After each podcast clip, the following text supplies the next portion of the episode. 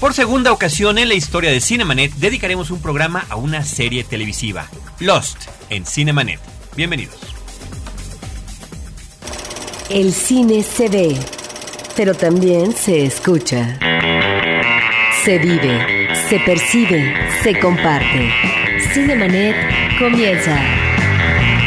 Carlos del Río y Roberto Ortiz en cabina. www.frecuenciacero.com.mx es nuestro portal principal. Este es Cinemanet, el programa dedicado al mundo del cine. Yo soy Carlos del Río y a nombre de Roberto Ortiz y de mis compañeros en producción, Abel Cobos y Paulina Villavicencio, les doy la más cordial bienvenida. Y les eh, voy a presentar a los amigos y compañeros que el día de hoy nos acompañan para platicar en un programa sobre cine de una serie de televisión.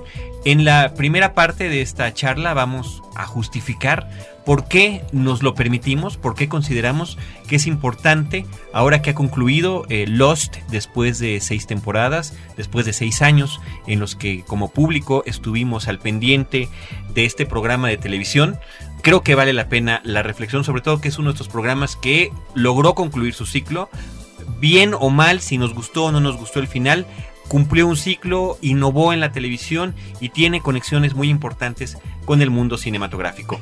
En este programa me están acompañando en primer lugar Lupita Gutiérrez, compañera de podcast de Testigos del Crimen, ella está con Roberto Coria y ustedes ya conocen su persona y su currículum. Hemos hecho varios crossovers. Así que, Lupita, te dejo el micrófono para que saludes a nuestro público. Muchísimas gracias por la invitación. Y dirán, bueno, ¿y qué hace Lupita de Testigos del Crimen en Cinemanet? Hablando de Lost. Hablando precisamente de Lost, eh, me considero gran, gran fanática, seguidora y admiradora de principio a fin de Lost. Y la verdad, salir, digamos que un poco de, del tema de los asesinos seriales y todo, que es también mi gran pasión, es muy interesante porque es abordarlos desde una óptica completamente diferente. Muchísimas gracias por la invitación. Al contrario, muchísimas gracias por esta espontánea invitación que nos hicimos a compartir estos micrófonos el día de hoy. Por otra parte, me da un gusto enorme presentar por primera ocasión aquí en la cabina de Cinemanet a un amigo entrañable de hace muchísimos años. A veces no nos vemos tan seguido, pero hemos compartido, pues de alguna manera, muchos momentos importantes, creo que de nuestras trayectorias profesionales como comunicólogos Sí, sí, los sí. dos. Me refiero a Alejandro Joseph. Él es actualmente director de investigación del Instituto Mexicano de la Radio. Eh, un hombre que se ha forjado, un comunicólogo que se ha forjado en justamente en, este medio de la radio, en el instituto y donde nos conocimos, Alex, hace más de 10 años, cuando compartíamos eh, equipo, hacíamos equipo en, en Sinergis de Luis Carrasco, en lo que era esta estación llamada Órbita. Pues sí, la vida es muy circular y ahora estamos nuevamente hablando de cine, aunque cada quien agarró rumbos distintos. Me da mucho gusto estar aquí en este podcast eh, contigo, Carlos, con Lupita, con Iván.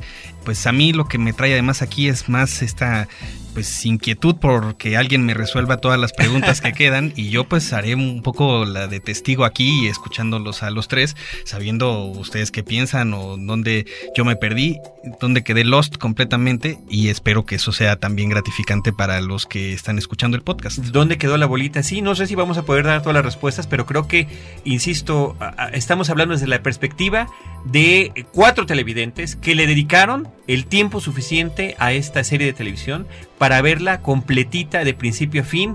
Y creo que en ninguno de nuestros casos fue de esos este, que dijeron, ah, voy a rentar la 1, la 2 y la 3 y la alcanzo en la 4. Creo que la hemos visto, ¿no? O sea, formó No, parte no, no. de nuestra vida los últimos seis años. Nos integramos a este proceso desde que se convirtió poco a poco en todo un fenómeno televisivo. Alex Joseph, bienvenido. También es, Gracias, es conductor junto con nuestro amigo Eric Montenegro Que de quedó Club, mal. Club eh, quedó Caballeros, que iba a venir también. Él es también fanático y nada más este se hizo guaje. La chamba, la chamba. híjole, dice que la híjole, chamba. Nada, se me hace que le sacó, le sacateó. Bueno, te hago el anuncio. Club Caballeros, jueves en Horizonte 107.9 de FM. De 8 a 10 de la noche, ahí los esperamos. El centro de espectáculos de sano esparcimiento y pura gozadera más popular de la Ciudad de México. Muy bien. Gracias, Alex. Y finalmente, Iván Morales, a él ya lo conocen ustedes aquí en, en Cinemanet. Él es colaborador de la revista Cine Premier, es realizador cinematográfico, eh, inclusive nuestra compañera, ex compañera ahora, a quien le mandamos un saludo muy, muy afectuoso, Celeste North. Es parte del equipo de Don't Panic, que los que hicieron, entre otras cosas, la película Sincronía. Iván, bienvenido y muchas gracias por acompañarnos. Hola, muchas gracias por la invitación, sobre todo primero. Y eh, pues sí estoy bien todavía sacado de onda con, cómo terminó esto. También soy, obviamente, como dices, de los que la vio desde el principio y la vi hasta varias veces porque salía en la televisión, la veías, luego compraba el DVD. y luego, claro.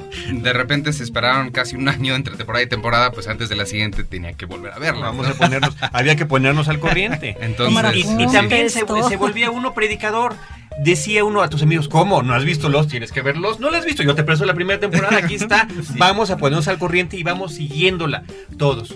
Y, ese, ese, es justo la cosa, que no podías nada más decirle a alguien, no, vela. Ahí la, o explicarles.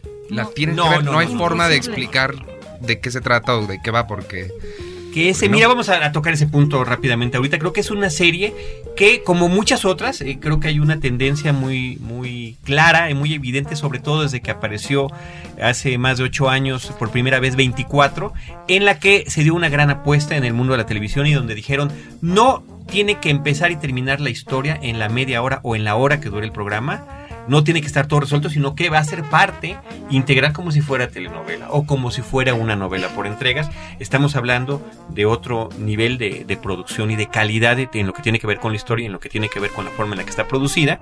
Y este tipo de series como Lost, como 24, como X-Files inclusive, como Fringe y demás, por una parte, Iván, creo que están apelando al eh, mejor estilo de producción cinematográfica, aunque el producto sea presentado en la televisión. Sí, yo creo que aún más todavía que 24 y, las otras que mencionas, porque Lost no nada más fue una apuesta de lo que, que sigan la trama durante una temporada, sino a lo largo de años, porque ellos sabían, o sea, todos los misterios que te presentaban desde el principio no los contestaban al final de la temporada, entonces tenías que regresar y si le, entrabas a la tercera tenías que empezar desde la primera. Creo que esa también fue otra de las grandes cosas que aprovechó Lost y es la ventaja de tener tener la televisión en casa y poderla disfrutar a través de ahí, ¿no? Creo que otra cosa importante eh, que tiene que ver también con el cine es que el creador de Lost, J.J. Eh, Abrams o JJ Abrams, que además venía de toda una trayectoria en televisión, ¿no? Eh, con series como Alias también. Y Felicity. y Felicity, bueno, resulta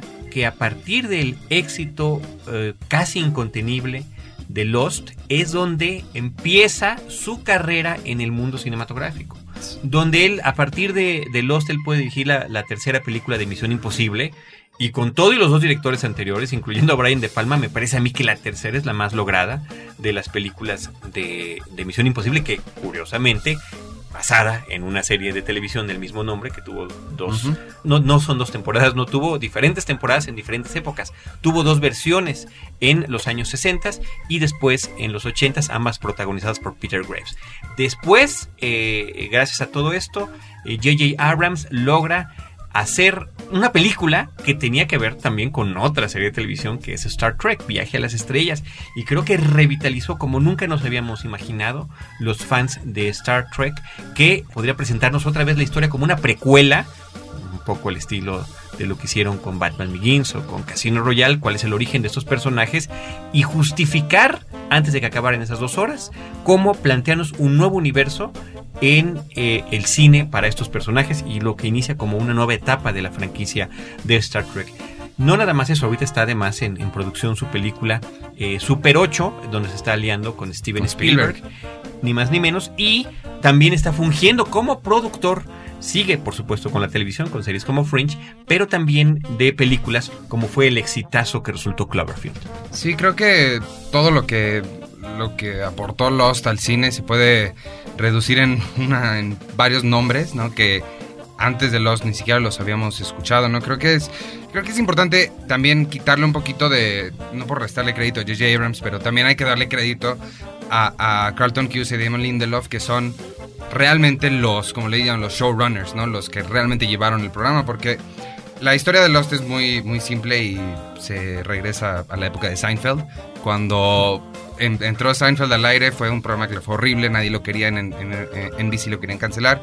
Y hubo un ejecutivo que se llamaba Lloyd Braun, que después Jerry le hizo un tributo nombrando a uno de los personajes a través de él. Que apoyó mucho la serie. Después ese mismo Lloyd Brown se volvió ejecutivo de ABC y a él le pidieron, necesitamos que nos hagas un programa porque le había ido muy bien a Survivor, este programa de reality, ¿no? Un programa de ficción que sea tipo Survivor, pero que no sea comida como Gilligan ni nada. Entonces Lloyd Brown se acercó con el cuate este que había hecho alias y le dijo, oye, ¿por qué no te inventas una historia así de una isla? Y J.J. Abrams pues inventó básicamente Lost, ¿no? Eh, Una ocurrencia.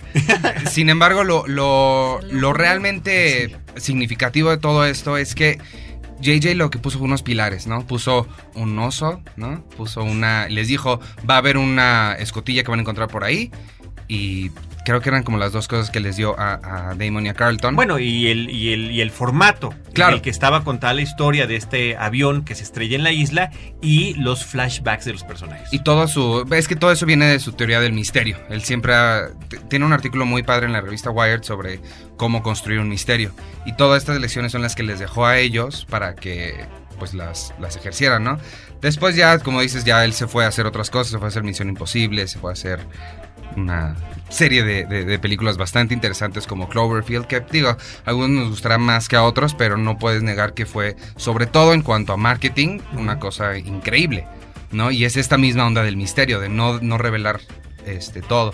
Y además de, además de JJ, también digo, Carlton Cuse, que antes estuvo en Nash Bridges, no sé si se acuerdan de Nash Bridges, no, no ha hecho, todavía no tiene como planes del futuro, pero Damon, Damon Lindelof sí, además de, de, de las de Star Trek, digo que es no cualquier cosa, ya está armando Cowboys and Aliens, que si no han leído el cómic se los recomiendo muchísimo, es una novela gráfica bien padre y que lo va a dirigir eh, John Favreau, entonces también está como haciendo cosas bien, bien interesantes por el lado del, del cine. Y bueno, no podemos, si estamos hablando de qué gente empezó en Lost y dio el paso grandísimo al cine, no podemos no mencionar a Michael Giacchino. El ganador del Oscar, Michael ¿No? Giacchino. Que digo, eh, creo que él entró, Brad Bird lo, lo contrató para Los Increíbles, sobre todo por su trabajo en Alias, que digo, a final de cuentas también era JJ, ¿no? Entonces JJ sí es como que un...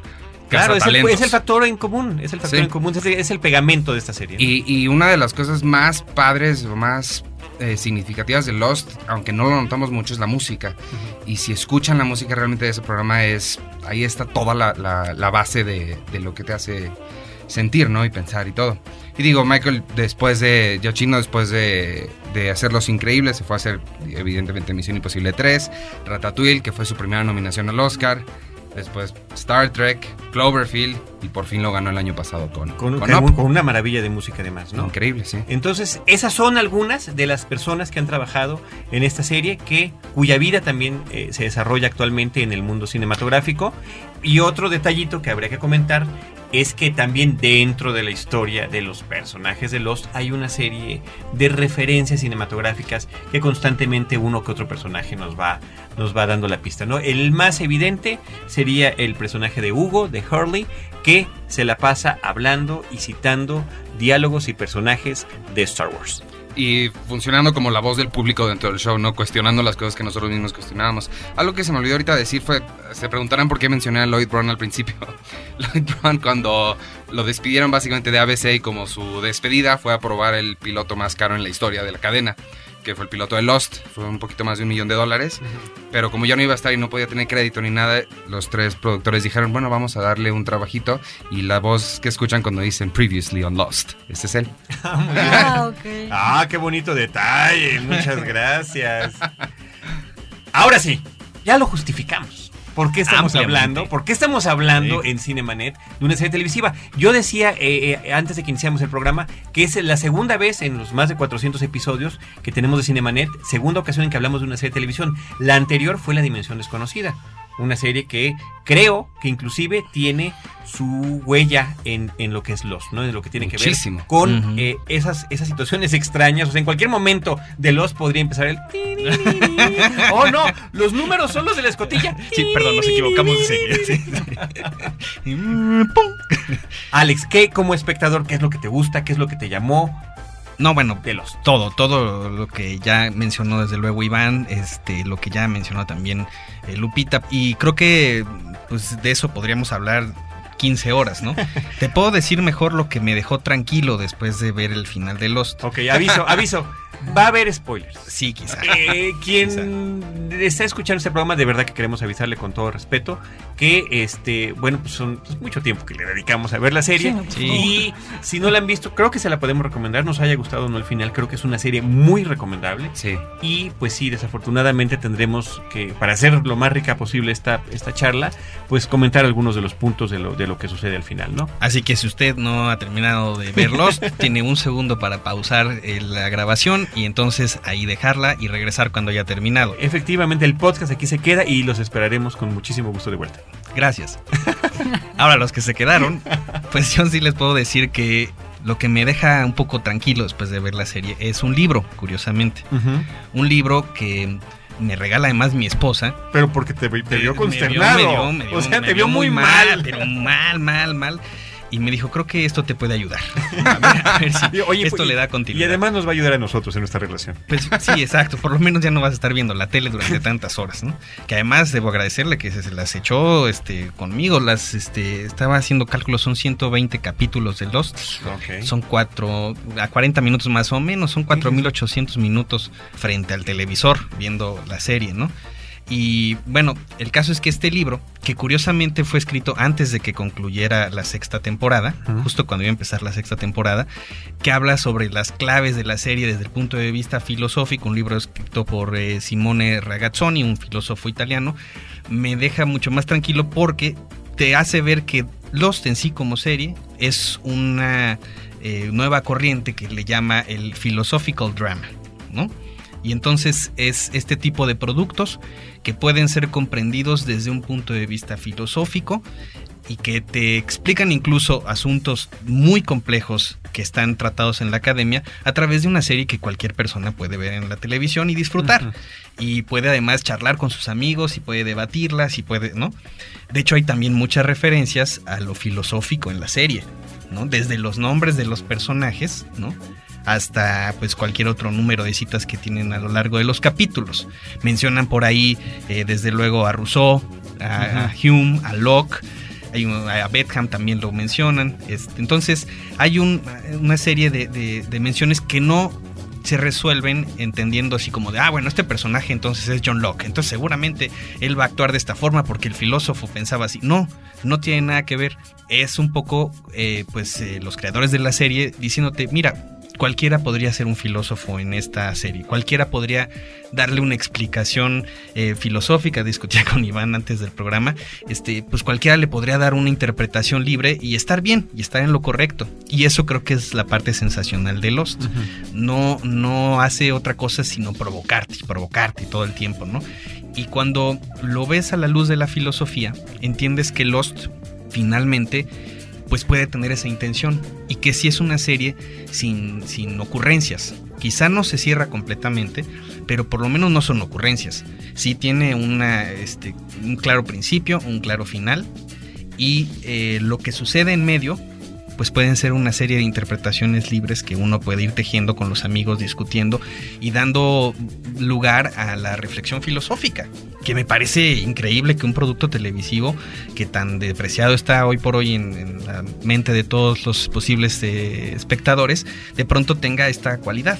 Y en ese sentido, bueno, la verdad es que aquí nos tardaríamos mucho y este y creo que mejor Tómate tu tiempo, por favor. Lupita podría, este, No, no, no, vamos este, con calma. Vamos y- con- e Iván, o tú mismo, Carlos, que también eres fanático eh, de la serie, pues eh, decirnos más cosas. Yo retomo algunas preguntas y algunas cuestiones del planteamiento filosófico que me parecen eh, importantes. Por ejemplo, toda esta cuestión de cómo la isla se vuelve en sí un personaje y cómo la isla de pronto adquiere una cualidad divina.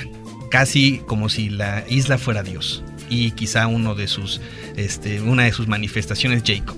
Y entonces te empiezas, o cuando ves eh, la isla de esa manera, te empiezas a dar cuenta que, claro, cuando John Locke eh, dice, ¿por qué me haces esto? Le está hablando a la isla como cuando uno le dice a Dios, ¿por qué me haces esto, Dios? ¿No? Cuando estás tratando de entenderlo. Cuando se trata, como en el caso de John Locke, una cuestión casi de fe para que pueda subsistir, en donde todo lo que tú crees que existe y que está ahí por alguna razón puede ser tergiversado en cualquier momento. Me llama también la atención estos, eh, pues estas analogías además de la isla, ¿no? Que es una cuestión aislada, ¿no? Esta cuestión de los otros, que es como ver la serie desde la perspectiva del relativismo. O sea, yo soy el que soy y los otros pues son los otros, ¿no? Aunque los, otros hayan llegado primero. Y, como, y, como, decía Sartre, ¿no? El infierno son los otros, ¿no? Y entonces empiezas a, ver cómo desde que inicia la serie, cuando abre el ojo. el ojo, ¿no? Que además vas a ver ese ojo que se vuelve a abrir de, manera reiterada en distintos puntos en la serie, este, pues te habla precisamente de esa connotación relativista, ¿no? o, desde la perspectiva del sujeto que está narrando. Y es una precisamente eh, una serie de personajes que bien decía Iván este, antes de, de entrar aquí a grabar el podcast. Es una serie que está pensada así, para que cada uno de los personajes vaya como contándote desde su perspectiva la historia. ¿Me sigo? Por favor. a ver, a ver, Iván, Iván, Iván ya la mano. es que ahorita lo que estás diciendo me suena. Yo estudié un rato cuando estaba en la universidad, estudié un ratito semiótica y había un uno de las personas que leímos, que era Martín Lefebvre, decía, yo le pregunté, bueno, al maestro y todo, que si las cosas que nosotros estábamos entendiendo de las, en este caso era cine, pero de lo que sea, si el director o, quien sea allá en la pantalla no tenía esa intención en mente de que nosotros sintiéramos, viéramos o entendiéramos tal cosa, de todos modos contaba. Y creo que es justo lo que estás diciendo. Porque, y, él me decía, sí, sí cuenta. O sea, no importa, no importa la intención con la que la hayan hecho, tal vez él lo hizo con tal razón. Claro. Pero si tú entiendes tal cosa, eso es lo que te sirve y eso es lo que va dentro de tu análisis, en este caso dentro de tu libro. El problema que yo tengo con eso es que queda demasiado abierto. Y es, hace ratito te decía, yo leí un libro de un, un escritor que me gusta mucho que se llama Chuck Palahniuk, que es el que escribió Fight Club, escribió un libro que se llama Diary. Y tiene una cita que me, me encanta y me encanta repetirla por todos lados a donde voy, que es lo que no entiendes puedes hacer que signifique lo que quieras. Sí, sí, sí. Lo que no entiendes puedes hacer que signifique lo que quieras. Con suficiente imaginación puedes hacer que lo que sea signifique lo que sea. Y es lo que yo te decía, o sea, sí, seguramente este, este el, libro que tienes de filosofía está súper, súper interesante y muy clavado en la filosofía y es, y es perfectamente válido. Pero de la misma forma es lo que te decía hace rato. Yo podría hacer, si tuviera suficiente tiempo y ganas, podría hacer una, analogía de... Sí. por eso, por eso digo que, lo interesante es que a mí me dio tranquilidad. No quiere decir que a todos le vaya a dar intranquilidad, ni que sea la respuesta ni la verdad de lo que significa es que Y esa es justo mi frustración, que yo sí quiero saber Ah, ¿Qué estaban tratando de no, decir? No vas a saber nada.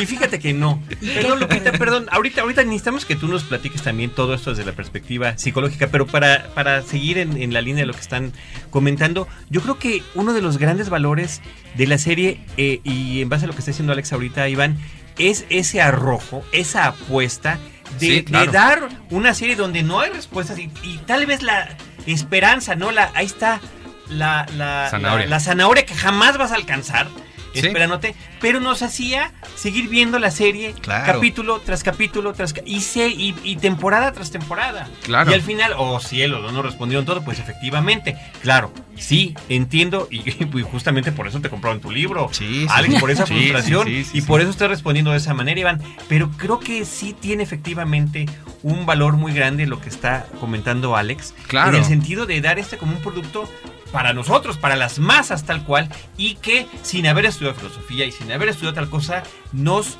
clavamos. Y ese creo que es el éxito verdadero de los... Eh, ese, ese que nos hace pensar, ¿no? Como, como televidente, ya no es un televidente pasivo, que se sienta que le cuentan una historia. Es un, es un televidente activo, claro. que no solo se pone a pensar y, y, discutir con gente, sino se mete en internet, hace foros, hace páginas, hace teorías con todo el mundo, y ese creo que es lo que lo que Lost va a dejar para series futuras que esperemos pronto puedan hacer algo, algo así de padre y, creo que es el verdadero valor que tiene y es grandísimo, me parece.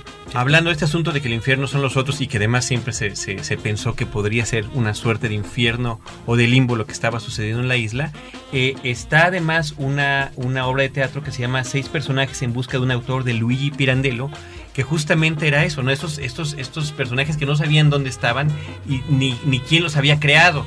Esa misma, ese mismo concepto después lo adaptan en un capítulo de Dimensión Desconocida que se llama Cinco personajes en busca de una salida, donde están encerrados eh, cinco personas que no saben quiénes son los otros, ni siquiera cómo se llaman, pero uno es un soldado, uno es un músico, uno es una bailarina, y tratan de salir y de entender en dónde están y resulta, en el caso de Dimensión Desconocida, que son juguetes en un bote afuera de una iglesia, no juguetes que regalan para los pobres. Y, y después la Ay, misma idea capítulo. se recicla bueno. en la película canadiense El Cubo. El cubo. sí. Donde también gente que no sabe ni, y tampoco te dan respuestas. Que Estaban en un Rubik. Claro, estaban en una. Cambian, cam- o sea, despiertan sin saber de dónde vinieron, sin saber quiénes son los, los demás con los que ¿A están y van cambiando. Pero de- fíjate, hay una cosa bien interesante, tanto en, en cualquiera de las que has mencionado y en Lost, eh, es que los personajes están ahí por alguna razón. ¿no? O sea, que el que, el que Sayid sea una, un torturador no es gratuito. Y eso es asombroso, como... No en todos, porque yo sí, igual que Iván, pienso que, ¿no? Hay unos que, bueno, ¿y este qué? Como los niños que mencionábamos, este, parecen los mates se acaban, ¿no? O Frogurt. Este, ¿no? Bueno. Gracias, bueno. Este, no sé decir un favor ahí del productor o qué, pero, pero los, por lo menos los principales tienen una razón de ser que sean lo que son. Y eso me parece maravilloso porque tú te lo estás preguntando todo Claro. el tiempo, ¿no? Así, bueno, Claro. pero ¿qué hace un doctor ahí, no? O, o, o por qué este cuate era un, un bandolero, ¿no? Este, y esta un- una prófuga de la justicia. Entonces, eh, cuando empiezas a conectar el personaje con la historia, se vuelven relatos poderosos e impresionantes.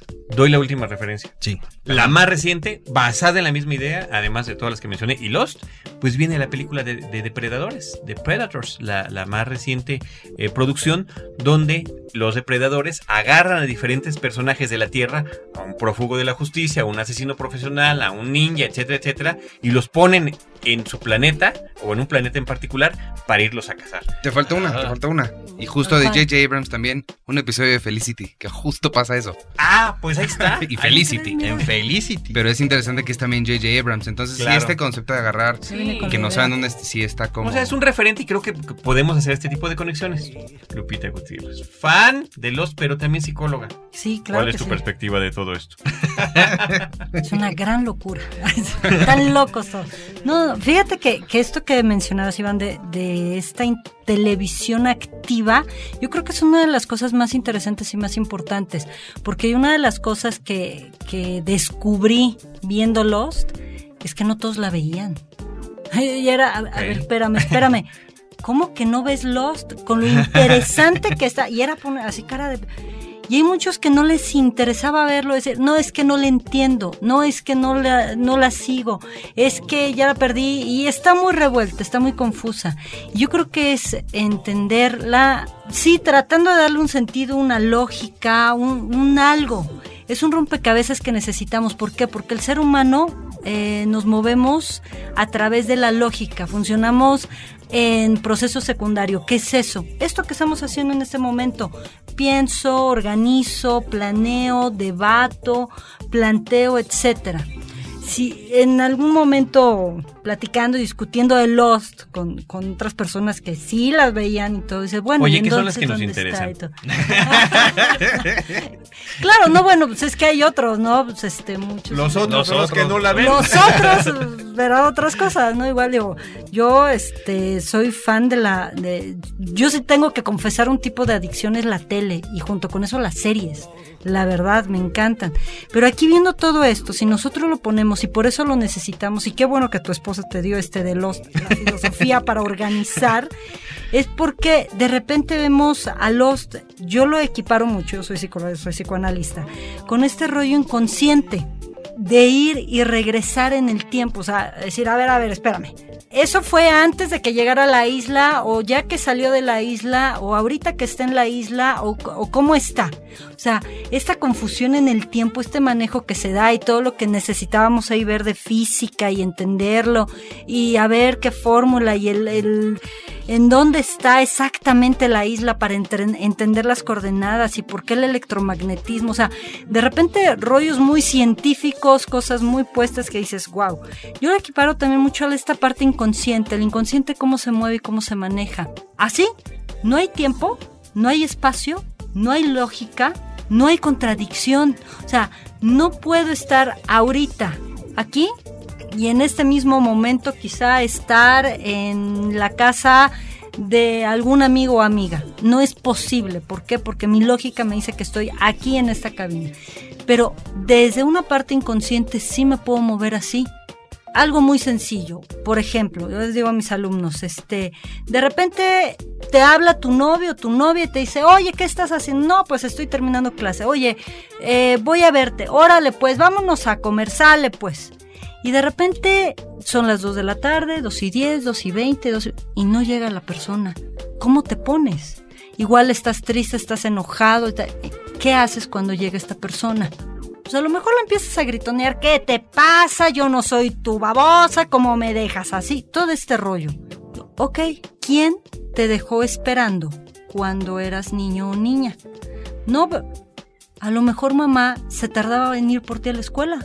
O papá, o te dejaron de repente ahí este horas y horas esperando en un lugar y cuando llegó el momento tú te sentiste triste, abandonado, enojado, lo que fuera. Y entonces de repente que se repite la acción y dices, oye, pero es mi novio o mi novia la que me está dejando plantado. Sí, pero resulta que a tus 20 años a quien le estás reclamando, sí es a los 20 años a esta persona, pero es el niño de 10 años al que dejaron plantado. Y entonces la voz, la, presencia y todo es de alguien de 20, 30 años. Pero quien está reclamando es el de 10 años. Entonces, de repente, vemos esto constantemente en, por ejemplo, en psicoanálisis. Y esto lo vemos en la isla. O sea, eh, de repente vemos un oso polar paseando por ahí dices, ¿qué onda, no? O el humo, y todo, ¿qué, qué, qué es el humo, no? El humo negro, y es el gran misterio y todo este rollo y ver de los otros. Pero dices, esta es la, eh, la parte de, la otroriedad y también del otro. Nosotros somos por los ojos del otro. Nosotros nos queremos a través de la mirada de amor de un otro, que es mamá. Nosotros nos reconocemos a nosotros mismos porque un otro nos reconoce. Porque dice, ah, tú eres Carlos. entonces yo soy Carlos, ¿no? Tú eres... Claro, yo lo soy porque alguien más te ve. Entonces, hay esta parte del, del otro, muy diferente al self, ¿no? Que ya lo voy integrando, este sí mismo.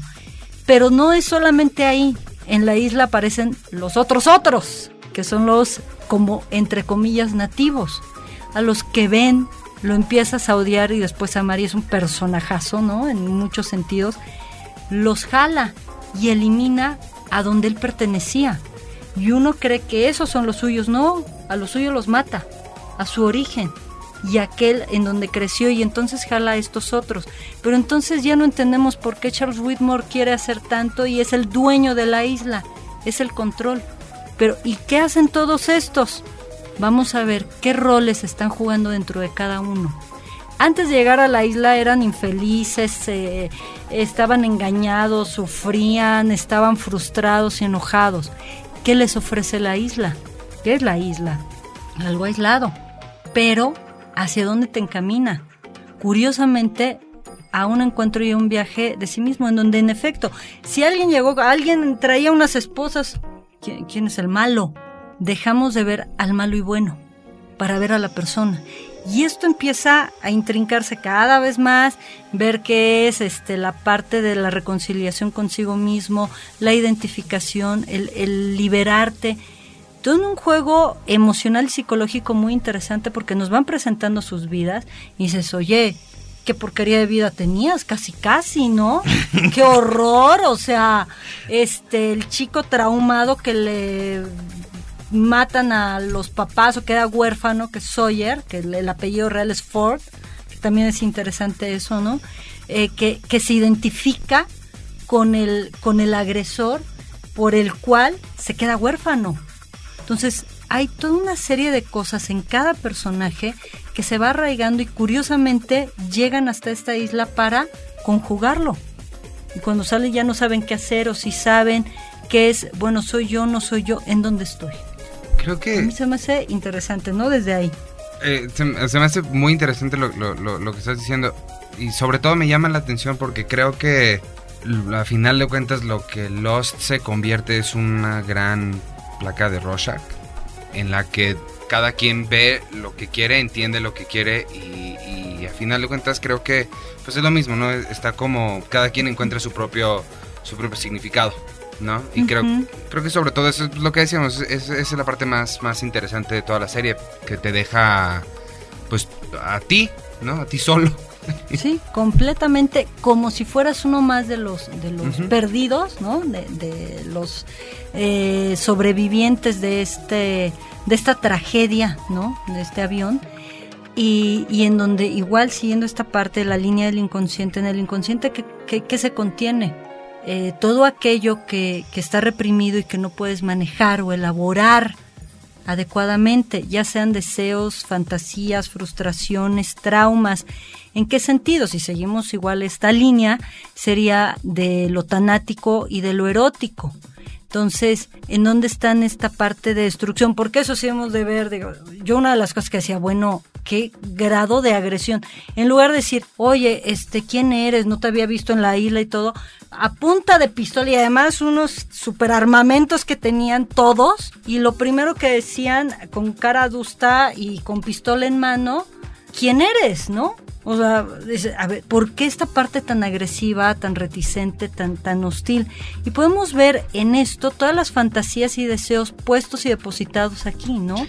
En Que- diferentes aspectos. Que además en, en- en la serie eh, el elemento inconsciente es muy importante, ¿no? Porque la comunicación de muchos con la isla es a través de sus sueños y de sus este pues alucinaciones o visiones, ¿no? Y es como se mueve hacia adelante la trama en, en Lost. Si no hay esos elementos, si no hay un, un, un- Locke soñándole eh, que este Jacob le dice ven a verme, ¿no? No, pues la trama no se mueve. Y eso eh, precisamente pues es creo parte también de lo que nos motiva siempre estar pensando así de, ah, pero es que este vio esto. Ah, pero el papá, ¿qué hacía el papá de Jack? A ver qué hacía ahí, ¿no? El, el, el Christian, que además es otro, ¿no? Este, fuego padre con, los nombres, ¿no? Christian Shepard. ¿no? Este, ya que al final lo, ¿no? Lo hace más evidente que nunca, pero este, ese juego con los nombres, sí, sí, sí, con, con, con los sueños, con las alucinaciones, con esta búsqueda de, de explicaciones todo el tiempo, ¿no? Y, que además eh, se vuelve ya eh, pues el paroxismo de la locura cuando el factor tiempo, además de presentarlo en una pues representación cinematográfica o como un recurso cinematográfico a, a través de flash forwards y flashbacks. Sí, to- primero todo, todo el principio a flashbacks, ¿no? Sí. De dónde venían, qué les había pasado, cómo fue Sí. que se subieron ¿Quiénes al avión y Sí. demás. Después viene, bueno, como tú decías, el punto de vista, o sea, toda la segunda temporada me parece que prácticamente no avanzamos en la historia porque estamos viendo lo mismo desde otra Distintas, perspectiva claro. completamente distinta. Cierto, cierto. Después vienen los flash forwards que ahí sí nos dejaron absolutamente desconcertados. Pasaba el presente en la isla, ¿no? Lo que entendemos como el presente desde que el avión cae Sí. hasta que lo, lo que están viviendo en ese lugar. Y después veíamos un- un- una, una historia de algunos de que ya habían logrado salir y de que inclusive algunos querían regresar. Sí. Y después, como dices tú, ya el paroxismo total, se presentan dos realidades. Claro, cuando los personajes Sí. empiezan a moverse en el tiempo. Ya no es solo la historia, ya es No, el personaje. dos- ah, bueno, aparte Sí. hay viajes en el tiempo, claro, perdón. Sí, sí, ¿no? O sea, viajan en el ¿no? tiempo, pero después hay realidades alternas. Ya estoy exaltado que estoy a punto de tirar el Sí, micrófono.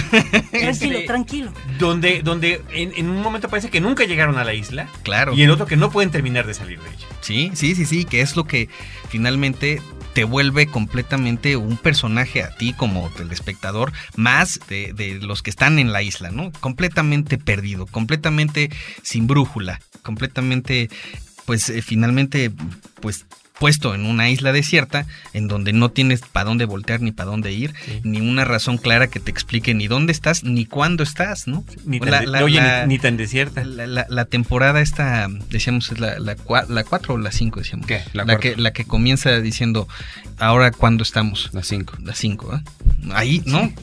Es hasta rara la, Vamos, la, la- la estructura de la pregunta, ¿no? Este, when are we now, ¿no? Este, en, en qué época estamos, ¿no?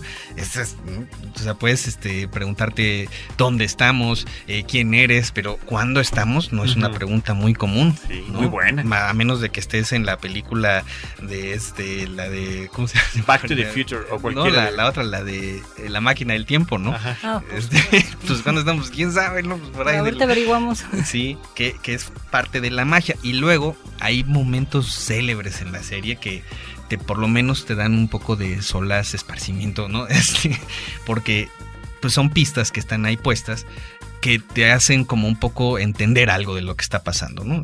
Uno de mis eh, momentos que además lo comentan en el libro también, que parece que lo estamos publicitando, pero a mí me dio mucha no. tranquilidad leerlo. Yo ni sabía Este, que existía, qué interesante. Yo tampoco, solo mi esposa, se me hace que ella lo escribió.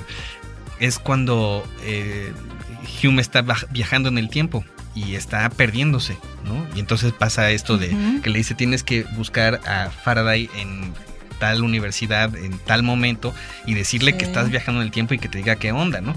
Y entonces Faraday le dice, lo que necesitas es una constante, algo que te amarre a este tiempo y en el futuro. Y entonces es cuando va con Penny. Ujú, ¿no? Claro. Entonces le dice a Penny, es- yo te voy a hablar dentro de ocho años o seis años, no me acuerdo, este, y tienes que contestar. Si no me contestas, pues básicamente Ya, vale. ya valí cacahuate, ¿no? Ese es un momento célebre, porque entonces, claro, la única forma que puedes, ¿no? Además, Sí. fíjate, la, la- Te convencen de que, Sí, eh, oh, la- la ¿cómo no lo vimos es, ¿no? Claro, pues No. necesitaban una constante, ¿no? Y con eso te quedas tranquilo, por lo menos el siguiente capítulo, ¿no? Donde todo se vuelve a desordenar y entonces volvemos a empezar esta, eh, esta montaña rusa de, de emociones y de sentimientos este, que, que es Lost, ¿no? Finalmente. Cinemanet está de intermedio. Regresamos en un instante. Porque nuestros oídos están hambrientos de música auténtica.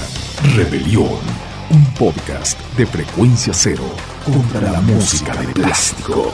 www.frecuenciacero.com.mx Si eres de los que disfruta el vino pero no quieres preocuparte por sus complejidades, no te pierdas a Juan Sotres en Vino para Principiantes, el podcast de Frecuencia Cero. www.vinoparaprincipiantes.com Porque todo lo demás es solo comentario.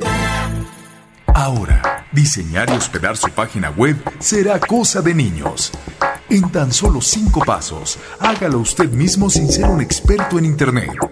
Ingrese a suempresa.com y active ahora mismo su plan. Suempresa.com, líder de web hosting en México. Cinemanet. Hace ratito comentabas de que los humanos tenemos esta necesidad de encontrar ¿no? el porqué o la lógica que decías. Claro. Eh, creo que algo, o sea, sí es muy cierto, siempre estamos como en búsqueda del significado, ¿no? Que es- por eso existen todos los mitos y leyendas y religiones y todo lo que existe para tratar de explicar las cosas.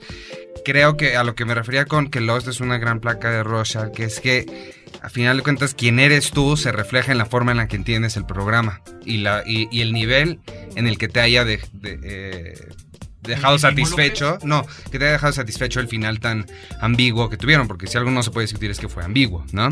Y creo que, o sea, justo se me hace muy interesante que, o sea, tú eres psicóloga y le das toda esa perspectiva a- al programa, lo, lo cual es evidente, ¿no? Eh, sin embargo, a mí se me hace, o sea, yo, yo soy una persona que necesito saber el porqué de las cosas. Y creo que todos necesitamos un porqué, pero nos, nos quedamos a diferentes niveles de por qué. Hay alguna claro. gente para quienes es suficiente que les digan porque sí. Ah, bueno, porque sí. ¿Por qué llueve? Pues porque sí. Ah, órale, está padre. Hay otros quienes necesitan una explicación. En serio, ¿por qué llueve? Ah, bueno, porque las nubes son, es- se condensan, entonces cae el agua.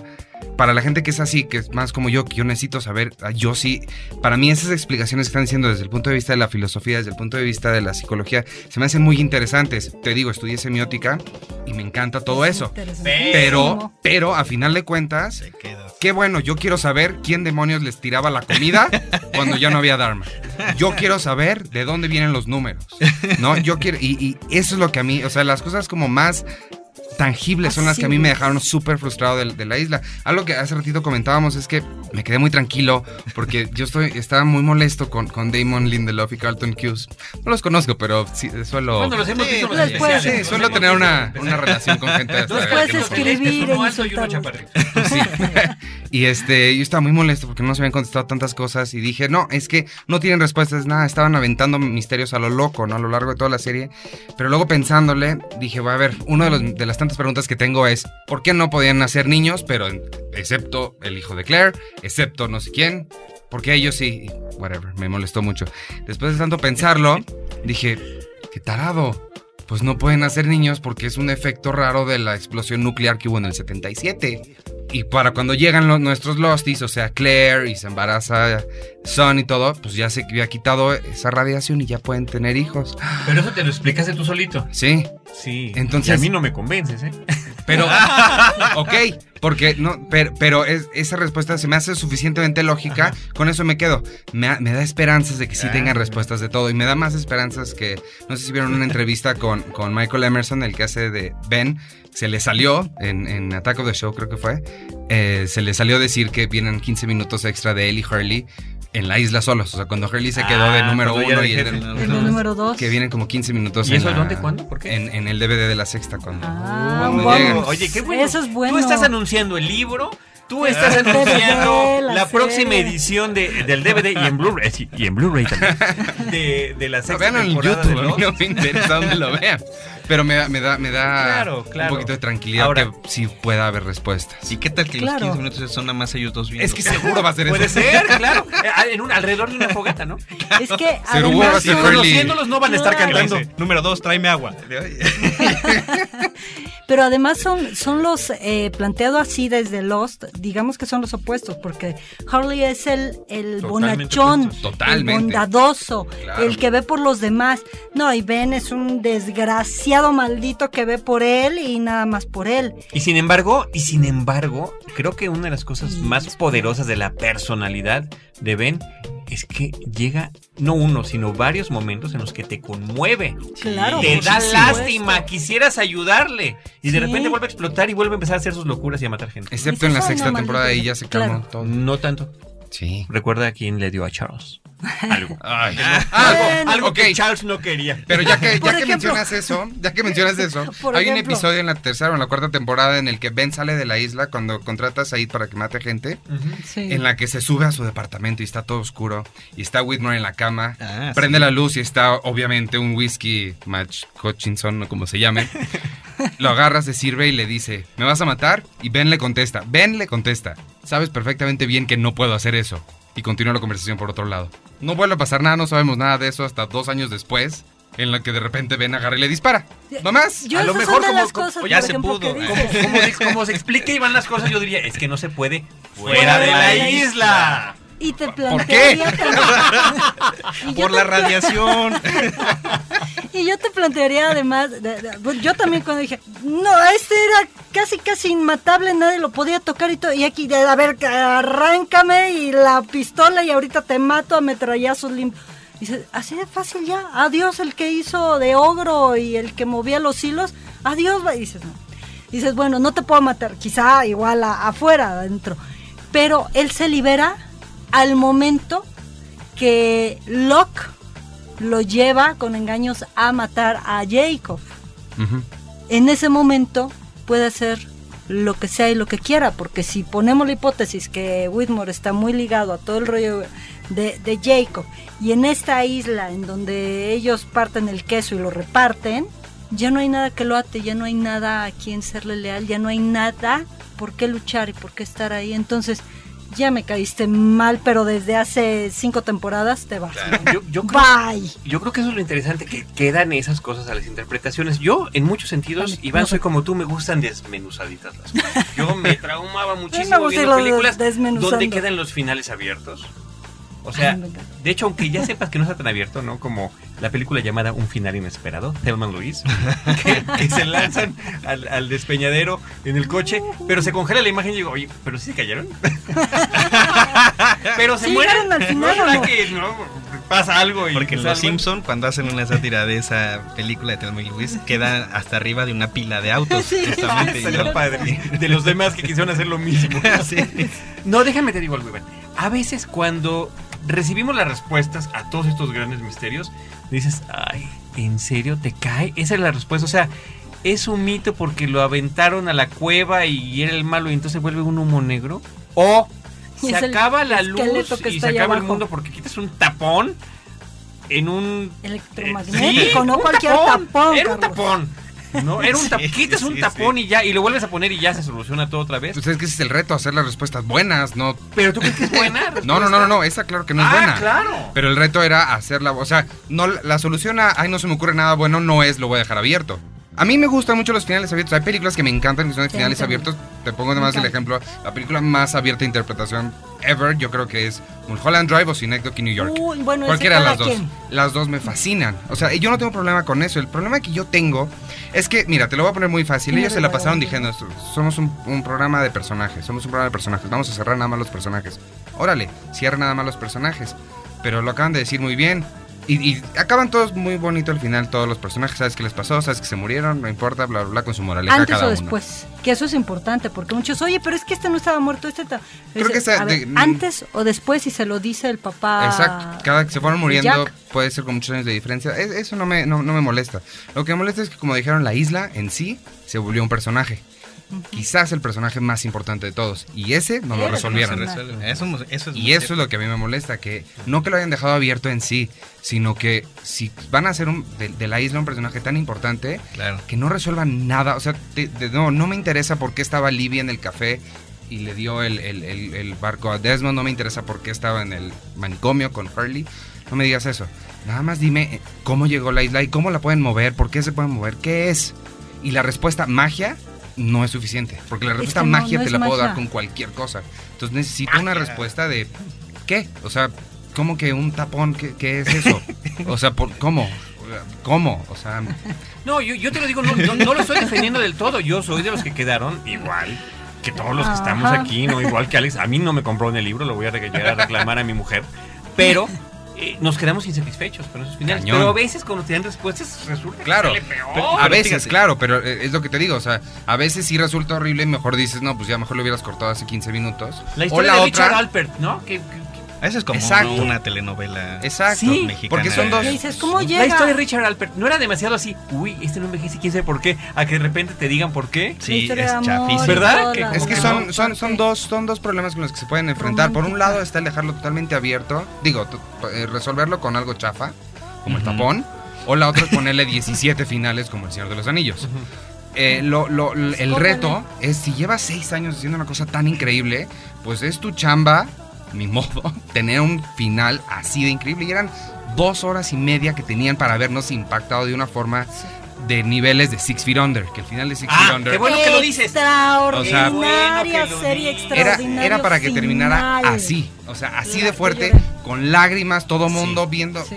con la, la mente explotada. Es que, a ver, a ver. Última en morir. claro. Yo lo que Claro. quiero decir es que es muy complejo y no estoy defendiendo a nadie también. O sea, es una realidad que vemos como, como espectadores. Terminar cualquier tipo de serie que haya llevado una consecución de diferentes años porque los personajes han evolucionado demasiado. Y de repente a la hora de cerrar se vuelve prácticamente infranqueable hasta cuando es una comedia como lo puede ser Seinfeld. Uno de los capítulos... eh, Ese terminó abierto. pero además de que terminara abierto, No, sí es, uno de los, es uno de los No. capítulos... Bueno, pues están en la cárcel. Ya no puede ser. ¿No? ya. El final de O sea, es, Sopranos. es un, es un, es un- espérame, es un final, es un fena- final anticlimático. bueno. No, es, no es- Anticlimático, no es el final. episodio más chistoso, pero ni por mucho de Seinfeld. Que te deja, te deja así, ¿no? El episodio sabor. de Sopranos, lo mataron o no lo mataron. A mí el de Sopranos me fascina. A mí Es que sí y me hubiera gustado. una A mí serie ahí sí- me que va evolucionando. Hay muy también pocas series, ¿no? Hay muy pocas series que lo por ejemplo, logran. lo- Los Años Maravillosos, esa cierra perfecto. Hasta te dicen, personaje número uno, Sí. se murió. Personaje número dos, le pasó. Personaje número tres, ahora ya me casé, ¿no? Aunque sea así Pero de sencillo, muy pocas, claro, aunque muy sea así de sencillo y te da una satisfacción. Y. Feet Under me parece que es evidentemente de las series contemporáneas, Bueno. uno que tiene los Increíble. finales más conmovedores y que definitivamente te habla de los futuros y de qué manera, ¿no? Qué, qué, qué forma de contarlo. este, Y de que para allá vamos todos, a fin Sí, de claro, cuentas. De, claro. Una ¿cómo serie carnaval de la muerte, ¿no? Exacto. ¿Cómo termina? Muriéndonos todos. Bueno, déjame decir. mueren todos, claro. no sé, seguramente no lo vieron todos, pero el final de Star Trek The Next Generation, la primera, la, la segunda serie de Star Trek, bueno, es un final verdaderamente espectacular y es un final que juega con los tiempos. El Capitán Picard está viviendo al mismo tiempo lo que, sería el presente, claro. recuerda el pasado de la primera misión de la Enterprise, que además recrean algunas de las escenas del, del programa piloto, Sí. y después una versión de él mismo en el futuro. Él tiene la misma conciencia en los tres tiempos y en los tres diferentes tiempos para evitar una gran catástrofe, que tiene que ver con, con- con las emisiones de Taquián, o de Taquián, tiene que evitar que, que el universo colapse Claro. yendo todos a un mismo lugar en diferentes tiempos. Porque si no dicen que la- es la gran Ok. paradoja de lo que Y de repente te permite hablan ver a los cine. Personajes cómo eran antes, cómo son ahora y cómo podrían ser en un futuro, ¿no? ¿Dónde queda cada uno de ellos? El capitán, pues evidentemente después de su trayectoria fue embajador y en fin, cada uno de los que están Todo va, en ¿no? Pero y fíjate que para tranquilidad quizá de los eh, fanáticos de Lost, que somos los que estamos aquí, más los que seguramente Se nos nota, están ¿verdad? sintonizando, bueno, escuchando en el podcast, es que, lo comentaba también con, con Iván, pues es de estas series que serán de culto. Son de Ajá, culto y serán todavía para las siguientes En generaciones de culto. Es una serie que pues tiene como esta especie de posibilidad de spin-offs de alguna forma extraña, este Que yo, yo, yo, y, yo. y que se mezcla además con, con en muchos de sus eh, características con la realidad. Tienes, por ejemplo, una página de ¿cómo se llama el grupo? Drive Shaft, Ajá, ¿no? claro. Hay una página de ese grupo que no existe más que en la serie y ya no tanto. El grupo Está- de Charlie, hay canciones. El grupo de Charlie, De hay sí, canciones, claro, ¿no? ahí Hay un está disco Charlie, de, ¿no? de donde está Charlie, sí. Eh, hay también una página del, del, oce- del Oceanic, ¿no? El- la, la- la aerolínea, ¿no? Antes de que se estrenara la sexta, eh, una. Ay, No me acuerdo cómo se llama el sitio. Hay un sitio donde venden boletos de avión y sacaron boletos en exclusiva Oceanic, para Australia de 815. Oceanic. De Oceanic. Ajá. O sea, Entonces, obviamente falso, pero como parte de la. Ahí se empieza a mezclar todo, ¿no? Entonces ya Bueno, de- sa- ¿qué- sa- qué- sale del de, ¿Qué tal de esas que te de describen todas las instalaciones de la iniciativa Dharma, que ni siquiera hemos mencionado, ¿no? Ajá, Por ejemplo, ajá. ¿no? Que bueno, so- son a los que matan también. Y que Dharma eh, aparece pues en otras series también de o eh, decía Cloverfield Iván. Bueno, pues precisamente en Cloverfield hay un hay un guiño a, a, este, a Dharma, ¿no? Cuando empiezan a hablar del video que se encuentra, ¿no? Hay un hay un simbolito de, la, de Dharma, ¿no? Así. Entonces se empieza a mezclar con otros productos, se empieza a mezclar con la realidad y eso le da como un poco de esperanza a los fanáticos para que se resuelvan algunas, no, nunca van a ser todas, algunas de las dudas que permanecen ahorita sin resolver. Claro, y que entra todo también en esta parte de lo simbólico, en el sentido de simbología. Por ejemplo, esto, mencionando a Dharma, de repente podemos hacer algo y todo, ay, claro, es que eso es karma, ¿no? Karma que es toda la parte negativa, toda la parte que estás cargando ahorita porque hiciste algo en tus vidas pasadas, eh, muy negativo y muy malo, siguiendo esta filosofía. Dharma, digamos que es esta energía positiva, aquello que en donde hiciste cosas buenas y que esta energía te está ayudando en esta vida presente para seguir con, con algo bueno en tu vida. Entonces, que también hayan escogido el nombre, pues tampoco es aleatorio. Y curiosamente digo, bueno, yo el oso polar no tengo todavía respuesta. Yo dije, bueno, y el oso, bueno, en este intercambio de tiempos, momentos, espacios, quizá. Pero van presentando, creo que una forma de repente que, que hay que tener mucho ojo, mucha observación o verla otras tres veces. Era de los números, ¿no? Dices, oye, nos lo repiten hasta el cansancio. 4, 8, 15, 16, 23, 42. Cua- No, bueno, con los amigos, a ver, numerología y a ver, y en qué momento, y la circunstancia, etcétera. Eran los números de los elegidos, de los que tenían escritos. ¿Cómo? Ya que era el número 23. Y ahí está el apellido. Y entonces vas viendo la ruleta y ahí están. Y esa ru- ruleta a veces no se ve. Y uno que me queda así como, así como llegaron y eran muy malotes y se fueron y los eliminó todo el humo negro, eran los otros, otros, otros que son los de la pirámide ya que regresan. Dices, bueno, aquí ya estamos revolviendo demasiado misticismo. Pero ¿qué están simbolizando y representando? O sea, la muerte, la vida, el mandato, a quién hacen caso. Y es esto abierto, en efecto, dices, no, perdón, en contra Sí, es eso". que- Es que esa es justo la cosa, o sea, ¿Qué? para mí, por ejemplo, a mí me gusta, yo soy, o sea, fiel creyente, no es creyente, pero en la, en la ciencia, o sea, no creo que haya otra forma de explicar el mundo más que a través de la ciencia y los datos y pensamiento lógico y racional, ¿no? Y entonces, como tanto, por lo tanto, me gusta mucho, por ejemplo, en, en una escena, en los capítulos finales, donde Kate le dice a Jacob, ¿y por qué estaba mi nombre tachado? Y Jacob le contesta, "Pues porque te- eres mamá y ya no tengo, o sea, pero si quieres le quité solo un kiss. Ese tipo de explicaciones ahí me encantan, porque pues sí es una explicación mundana, a final de cuentas es, pues lo taché porque ya no, pero pues si quieres ahí está. Y ese- esas son las, las explicaciones que yo quiero, necesito y busco de, de- de- de todo, porque para mí esa, que sea una energía que, que viene, la energía es una forma de medir el trabajo de algo. No es una fuerza blanca que nos cuida y nos... No. Entonces, Y así lo manejaron con estas idas y venidas esa es la de cosa. Es- esa es la cosa. todo el rollo. Que te hicieron, nos hicieron creer que iba por ahí cuando not so much. No, realmente era nada más. Y, y la verdad quiero, sí quiero, sí quisiera decir algo que el, el final. No, o sea, igual estamos todos como de haters, ¿no? Hacia el final. Pero no, creo que, creo que todos quedamos como contentos, con- o por lo menos yo, mejor hablo por mí nada más. Eh, quedé contento con el final en el sentido de que los personajes, pues sí, se resolvió muy bonito y sí se, se- sentí increíble cuando Sawyer y Juliet se encuentran y se besan. no, o sea, sí. bueno. O sea, sí es una. Pero a final de cuentas sí me las quedan. parejas más bonitas de la Pero al final de cuentas sí te quedan estas dudas que dices. Ay, tantito ¿Cómo? más. y vas viendo precisamente en estos reencuentros y Desmond que, que dices pobre hombre idas venidas este todo el, el- la frea que le pusieron no vas viendo curiosamente después de tanto ir y venir y el misterio y la revoltura y lo que quieras que Lost también fue una gran gran gran historia de amor Sí. Estos Sí. reencuentros, estas parejas, este estar, varias este amor. muchas. O sea, creo que el que queda solo es Locke en Pues, este reencuentro porque sí. no hay otra otra Pues estaba Helen, pero ya no la, no, no está en la iglesia, no me acuerdo No, si pero en la iglesia que no. está. No. En la iglesia no está. No, igual ella no era de las que era excepción y sí podía estar aunque no hubiera estado en la isla. y, y elegir y todo lo que quiera, ¿no? Pero eh, es una gran historia de amor cuando se van diciendo, ¿ya entendiste? ¿Ya comprendiste? ¿Ya recordaste? Y recuerda respecto a este intercambio, a esta, a esta pareja, a este, A esa con- a amor, esa ¿no? constante. Este con- a esta conexión, a esta constante, exactamente, ¿no? Sí. Muy poéticamente visto Lost. Pues con tanta poesía y filosofía y ilusión, ilusión mucha de que hubiera terminado de una u otra manera que nos dejara más satisfechos, pues ya llevamos casi una hora platicando del programa. Y yo creo que, salvo que tengan alguna otra cosa que decir, nos quedaremos igual que como empezamos. Alex, no hubo tantas respuestas como, como quizá hubiéramos imaginado, pero al final parece que de eso se trató.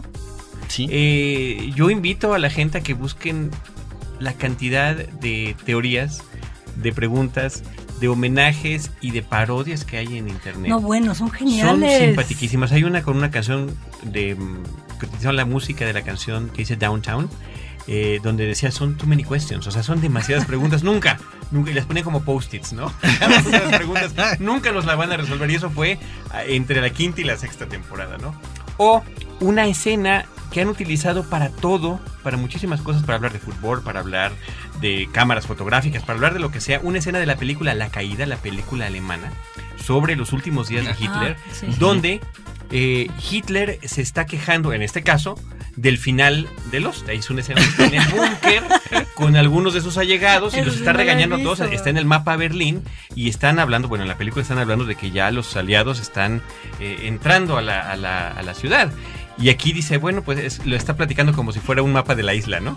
Ah, entonces aquí está esta y aquí está esta otra. Y de repente dice Hitler, pues yo creo que todo se va a resolver en la siguiente temporada. Y de repente uno temblando dice, Mein Führer, este fue el último episodio. Y entonces revienta él en ira a regañar a todos. Es una cosa verdaderamente simpática. Insisto, la han utilizado para muchas cosas. La usan también para Lost y la pueden encontrar en YouTube. Ponen Hitler se queja de Lost o a Hitler. Hitler y Lost. Pongan esas dos palabras clave y van encontrar esta, esta, esta simpatiquísima este, adaptación, Adaptación, de una escena que yo no sé sí. qué, qué dirán los creadores de la película, ¿verdad? No creo que les agrade tanto. Ya habían, ya habían levantado una, una petición para que lo bajara a YouTube, los empezaron a bajar y luego decidieron, no sé cómo surgió que dijeron, no, sí lo vamos a permitir que la... Es que lo han hecho hasta para cosas de la América y para Sí, no. cosas de. Es una Insisto, yo un amigo me comentaba que con cámaras fotográficas, que cuando salió tal o cual modelo nuevo, que para qué comprar el anterior, en fin, se presta Sí, para de muchas todo. cosas. Pero bueno, yo que la vi con los y después de haber visto el final de los, me parece que bueno. es Genial. extraordinariamente simpático. Fíjate Claro. que hay una también en YouTube que eh, dicen así como la revelación, ¿no? Eh, tiene Said a- y es con los personajes, ¿no? Reales, tal cual, fue una promoción para Sony, en fin. Tiene amarrado a Ben, ¿no? Y ahora sí, más vale que me diga la verdad. Y el otro aterrado, pues ya lo van a torturar, ¿no? Dice, Otra vez. si me, otra vez, si me desatas, te contesto todas tus preguntas y te resuelvo el misterio y todo. No, sí, sí, de verdad. Bueno, dime, mira, la isla tiene una connotación tal y todo poético y es tan sencilla, tan hermosa y tan profunda a la vez que no, está todo un rollo. Lo, y dice, bueno, la isla es, y hay todo como una interferencia, se va el ruido, o sea, todo más. Regresa la imagen y dice, ¿really? ¿De, de verdad? eres- Ah, yo pensaba otra cosa, pero bueno, gracias por resolvérmelo, ¿no? Vaya, Dios, acabó el, el- el, este anuncio, punto, ¿no? Es que Genial. reírnos Sí, que así de, así, eso, bueno, está bien, ¿no? Nos Hicieron, quedamos igual. y ya que estamos hablando de cosas de estas, hicieron despuesito del episodio final, se fueron todos a Jimmy Kimmel. No sé si han visto Jimmy Kimmel, hace parodias muy, muy buenas. Y este, una lesión lo hizo con ellos mismos, hicieron el, recrearon el final de Sopranos, justo que hablamos hace ratito. Con, con Hurley, con Claire, con Jack. Y creo que hay más, creo que nada más Gene- ellos. Gene es el que ah, claro, camioneta. Igualito y está bastante, bastante. Sí, estás hablando del coche y es una combi de las de Darmas.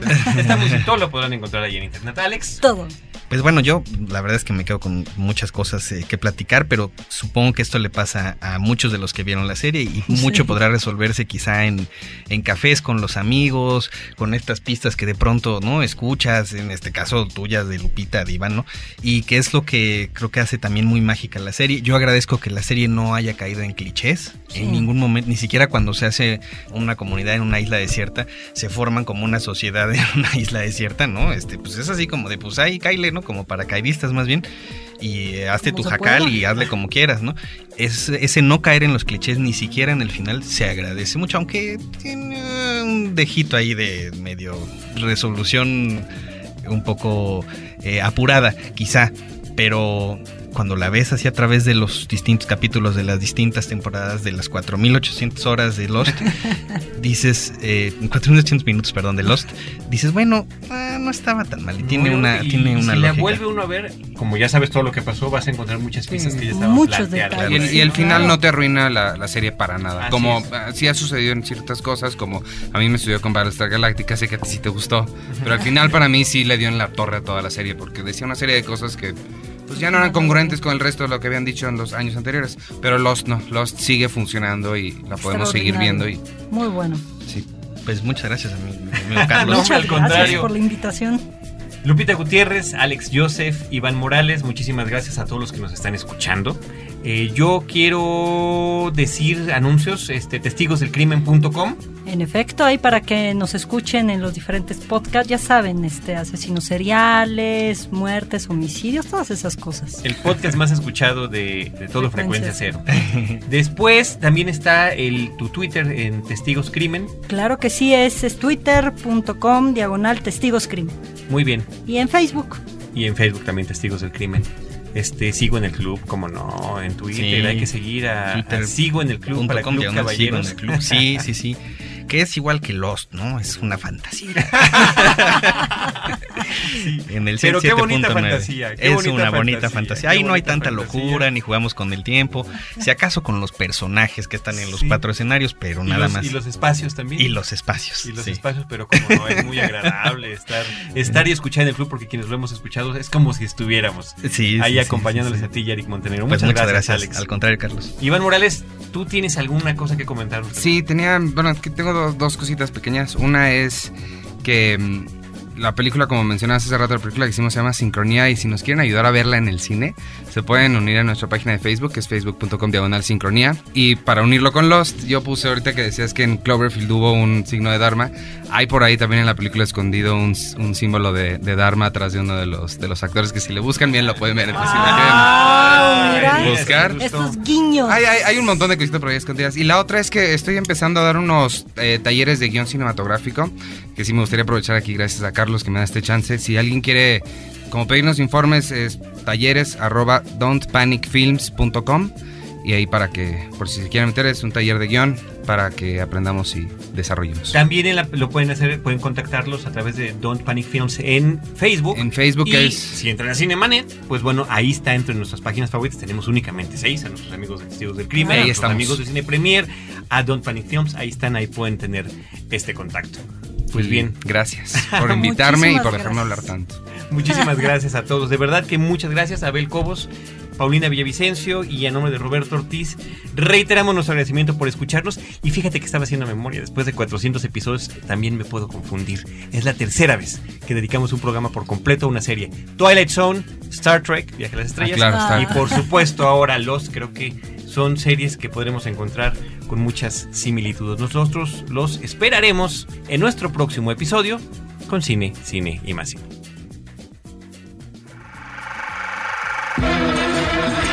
Cinemanet termina por hoy. Más cine en Cinemanet. Frecuencia Cero, Digital Media Network, www.frecuenciacero.com.mx. Pioneros del podcast en México.